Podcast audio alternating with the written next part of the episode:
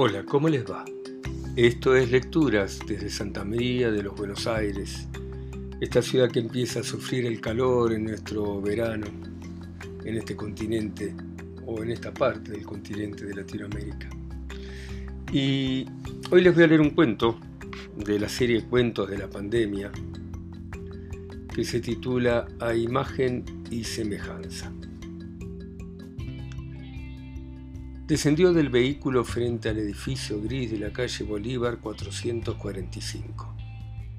El chofer regresaría a buscarla cuando lo llamase y partió en dirección a la calle México para volver hacia el norte por defensa.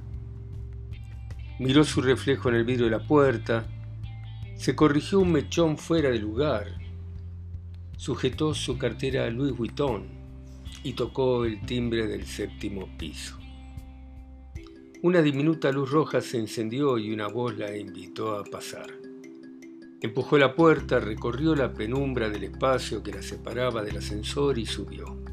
Arriba estaba abierto. Pase, oyó. El sonido la orientó hacia el escritorio. El ambiente, en comparación con el edificio que era sombrío y vetusto, era inesperadamente amplio, luminoso y con un leve olor a lavanda. Sobre el escritorio no había papeles. A un costado una lámpara de alabastro rosa de pantalla parda grande. En el centro adelante un toro de cobre en actitud desafiante y atrás un bloc de hojas, un lápiz negro con la inscripción Recuerdo del Palacio de las Dueñas y una goma. Detrás del escritorio estaba sentado un hombre de aspecto común, feo, con poco pelo, cejas blancas, ojos grandes color café y barba candado también blanca. Vestía una remera de color verde con la inscripción Leftio Dulce, San Francisco. Detrás del hombre, el ventanal, mostraba toda la desnudez antigua, gris y monótona del barrio de San Telmo. Detrás de San Telmo, toda la insolencia estúpida, obsoleta y cínica de la ciudad de Buenos Aires. Ella, confusa, habiendo esperado otro entorno y otra clase de persona, miró hacia los costados y retrocedió. El hombre, comprendiendo la situación, se rió. Sí, sí, continuó riéndose, soy yo, en serio, soy yo, venga, siéntese, vamos. La invitó a acercarse sin moverse de su lugar, sin ponerse de pie. Ella, aparentando superar su confusión, se acercó, corrió la silla, dejó su cartera en el piso y se sentó. Hola, dijo él. Hola, contestó ella. Ya sé que es usted, agregó con cierto desprecio en la voz. Él ignoró el tono de la respuesta y sonrió con esa sonrisa que tienen los hombres que están seguros de ser quienes son, los hombres que nada necesitan demostrar. Ella lo estudió y él se dejó de estudiar. ¿Aprobé? preguntó él de manera retórica y continuó. Lo primero que tiene que saber es que no importa a qué lugar ingrese, su entrada jamás debe pasar desapercibida, como si entrara Mozart, Borges, Ginger Friedrich. Entonces, preguntó ella, habiendo creído que esa era la manera en la que ingresaba a todas partes. Aplomo, seguridad, firmeza, contestó él. Ahora ella asintió insegura. Sé lo que piensa, continuó él que usted se siente segura, con aplomo, firme. Sin embargo, entró demostrando poca confianza. Es cierto, confirmó ella y se ruborizó. Es verdad, no sé qué me pasó. No importa, afirmó él y suspiró. Vamos a construir otra usted. Una usted distinta a usted. Una nueva. Una usted diferente. Una que usted no va a reconocer, pero una superadora. Le va a gustar, se lo aseguro. Espero, dijo ella. Téngalo por seguro, dijo él y le acercó un papel. Ella lo miró mientras él le acercaba una lapicera. Es para asegurarnos, nada de lo que se diga acá saldrá de acá. Nunca. No estamos aquí, no estamos hablando, jamás nos hemos visto, jamás nos volveremos a ver. Ella asintió mientras firmaba. Levantó su vista un instante hacia la ciudad de Buenos Aires y sintió que jamás la había visto como realmente era, ajena.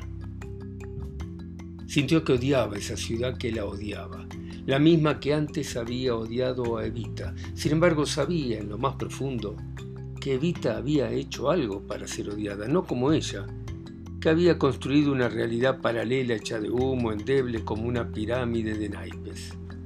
Regresó al documento y se lo devolvió a él que no lo miró mientras lo guardaba en un cajón.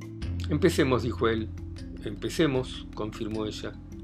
Primero, ¿cómo nos vemos? Necesitamos trabajar su aspecto. Tiene que ser sencillo, elegante, pero no de marca, no más marcas, no quiero marcas. No volverá a usar esa cartera ni ese reloj. La tienen que ver como lo que ellos mismos querrían ser en el futuro, gente normal a la que le ha ido bien y que ha podido tener sus pequeñas cosas. Como todo el mundo que se esfuerza y logra lo que desea. Su aspecto, lo que usted muestra ahora, para ellos es inalcanzable. Entiendo, dijo ella en desacuerdo sin expresarlo. Me alegro, me alegro, contestó él, aunque sé que no está de acuerdo.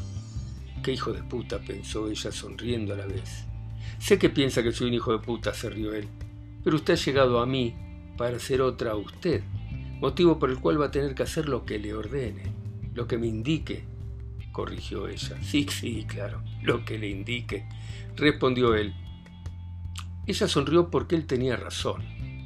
Y además, porque ya había hecho el depósito por adelantado de la abultada suma en euros convenida en la cuenta offshore en Islas Caimán. Poca pintura en la cara, un tono suave de ruge en los labios, apenas delineados los ojos, poco rubor, nada de sol. Solo la gente que no trabaja, ricos o pobres, tiene la piel tostada. El que trabaja no toma sol, usted no tomará sol, y sus manos, él miró sus manos. Ella miró sus manos. Esas uñas no. Las va a usar cortas y sin esmalte. Usted es una señora, no una prostituta. Y no tanta crema. Que sus manos no sean tan suaves. Las manos suaves son de gente que tampoco trabaja. De acuerdo. Ella se rió aceptando la sugerencia. Para actos públicos de inauguración reales o ficticios va a usar ropa casual de todos los días, industria nacional. No va a usar pollera o vestido, va a usar pantalones, porque usted es mujer y con esto del feminismo tiene que demostrar que las mujeres también llevan los pantalones. Va a vestirse con ropa que pueda embarrar, como jeans, chombas, calzado deportivo. La gente necesita ver que sus dirigentes bajan del Olimpo, que no son dioses, que no son inalcanzables, y que si se ensucian como ellos, mucho mejor. Ella asintió.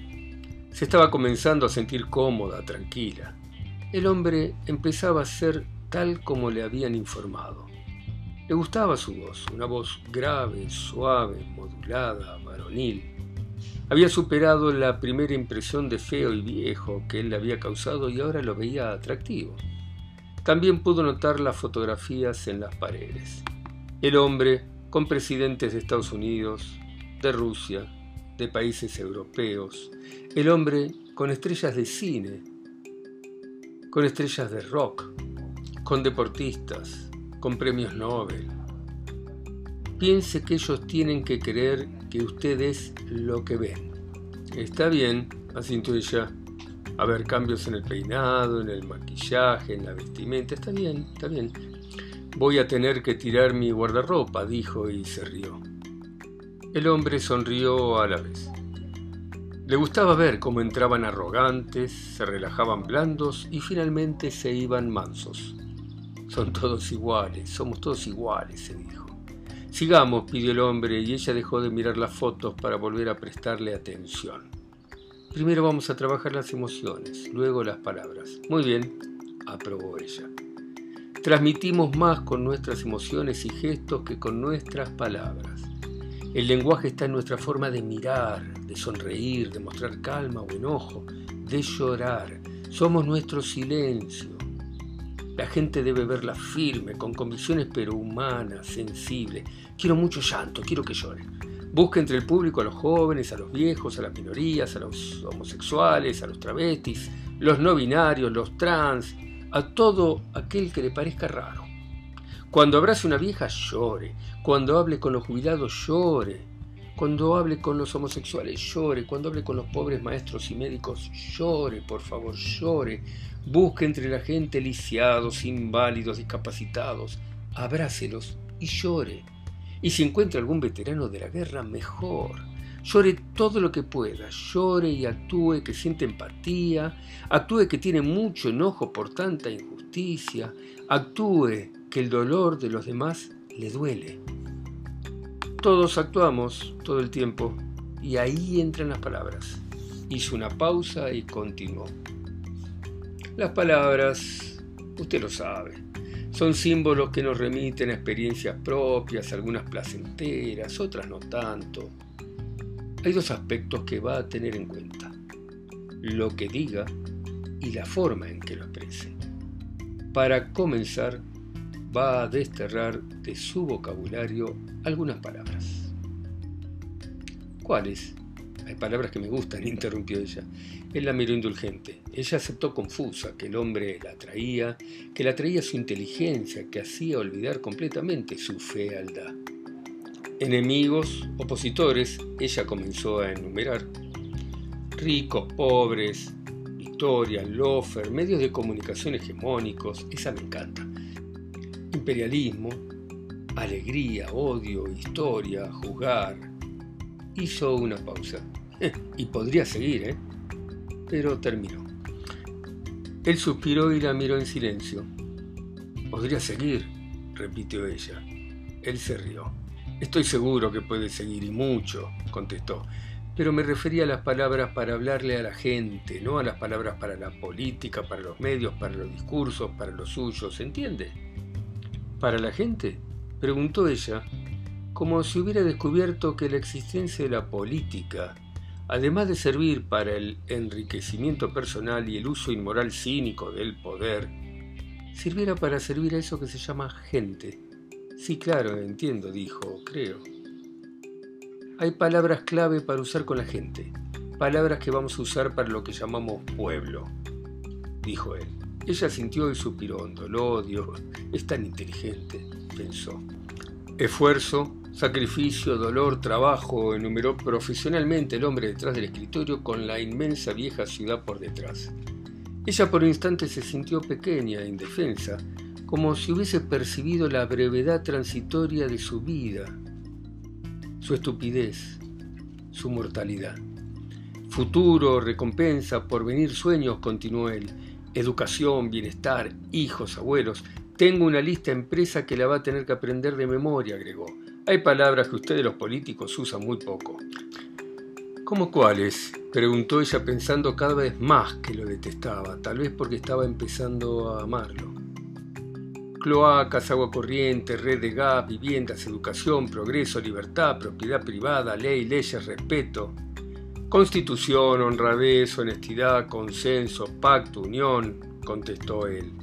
Inventaron ese lenguaje que llaman inclusivo, inútil y absurdo de ellos y ellas, les y esa manía de poner la letra E como en chiques, esas palabras con la letra X en el medio que son impronunciables, son toda tonterías. Ella se sintió acalorada pero no abrió la boca. Estupideces, sentenció él. La lista impresa que le voy a entregar va a tener las palabras que necesita, las que va a incluir cuando hable con la gente. Estamos en el siglo XXI. Este país está 50 años atrasado respecto a los países desarrollados. Ustedes discuten cosas viejas, cosas que han sido superadas en todas partes del mundo. Ella sintió que la rabia la ahogaba. ¿Qué se creía? ¿Quién se creía? Ella con sus chicos iba a superar a Evita y al viejo imbécil que odiaba como a pocos, al viejo pelotudo que había muerto aquel primero de julio tan frío cuando ella tenía 21 años y no era una imberbe. Él ignoró la mirada resentida, llena de odio de ella. Ahora veamos el tema de los medios, siguió él luego de un suspiro profundo que acaso significaba paciencia. Ella suspiró también, pero ya la admiración y el enamoramiento le impedían actuar racionalmente. La radio, la televisión y la prensa no estatal siempre van a responder a los intereses personales económicos y políticos de sus dueños. Diría que solo económicos. El dinero no tiene signo político. Eso es inevitable. Continuó el hombre de la remera verde sentado detrás del escritorio. El fracaso del comunismo, de la Unión de Repúblicas Socialistas Soviéticas y la caída del muro de Berlín El desastre más estrepitoso aún de Cuba, que se quedó paralizada en el 31 de diciembre de 1958, que no pudo llevar luz, agua, cloacas y viviendas dignas a la Sierra Maestra y que dejó a sus campesinos en sus pobres bohíos más pobres que antes.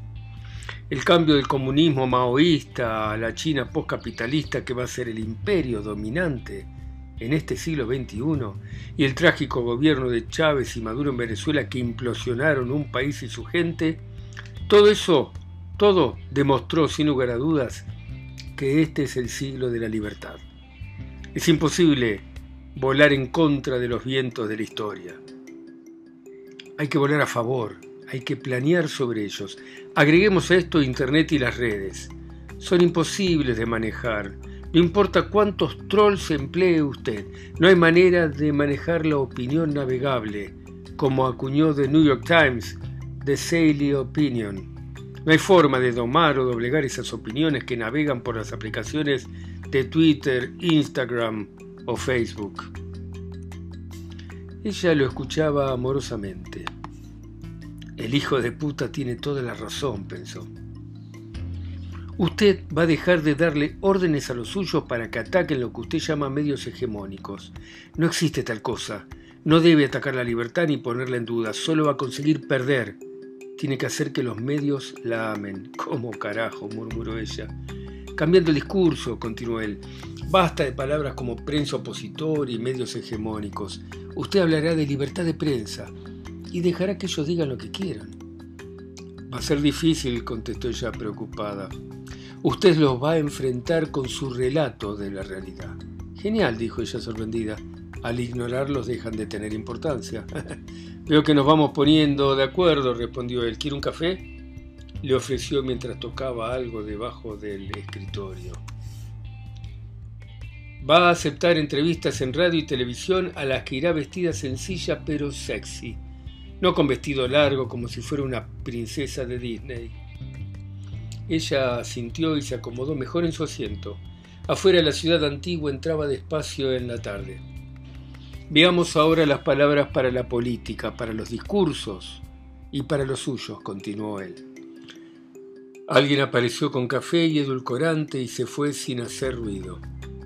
Gracias, dijo él, pero ya habían cerrado la puerta y estaban los dos de nuevo solos.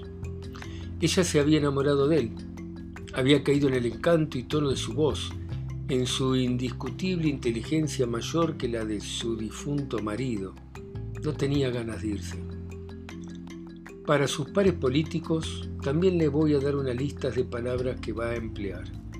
No importa que sean falsas, acá le doy algunas.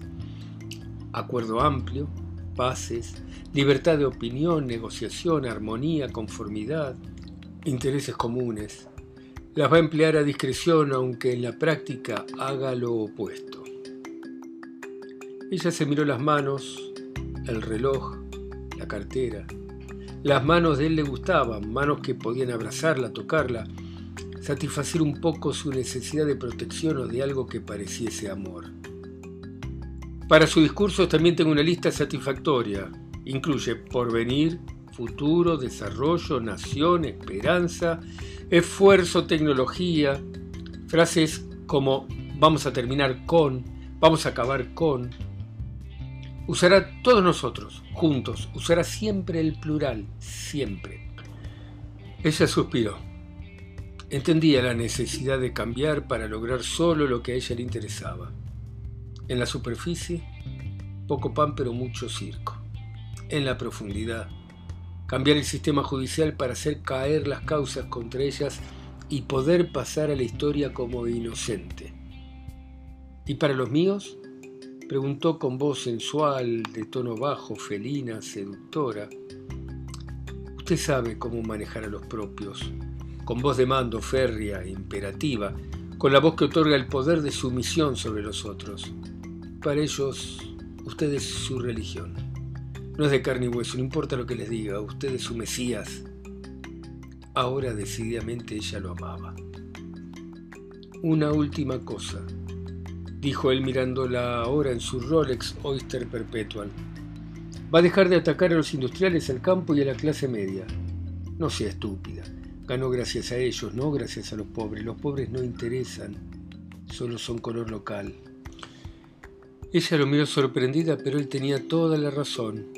Para ella, para sus amigotes de Puerto Madero, para sus compañeros de barrios cerrados del norte y del sur y para los gobernadores totalitarios de algunas provincias, los pobres eran ese color local ignorante, analfabeto, bruto y festivo. Hubo un silencio largo entre los dos, durante el cual ella lo miró con deseo y él la ignoró. No era su tipo y además estaba gorda y vieja, demasiada grasa en las caderas. Todavía tendríamos que trabajar sobre su odio, agregó él, pero ese es otro precio y ya es tarde. Usted tiene dentro suyo mucho odio. Con todo esto ya no sé quién soy. Sabía quién era cuando entré, ya no estoy segura, dijo ella mientras se iba la tarde. Dígame, dijo él, y la miró. Ella lo miró y no supo qué decir. ¿Qué cosa? se animó a preguntar. ¿Quién va a ser? preguntó él. Voy a ser la que usted me ha dicho que sea, contestó ella sin pensar. Él sonrió satisfecho. Lo había logrado. Muy bien, dejamos acá, nos vemos la próxima. Espero que les haya gustado. Chao, chao, chao.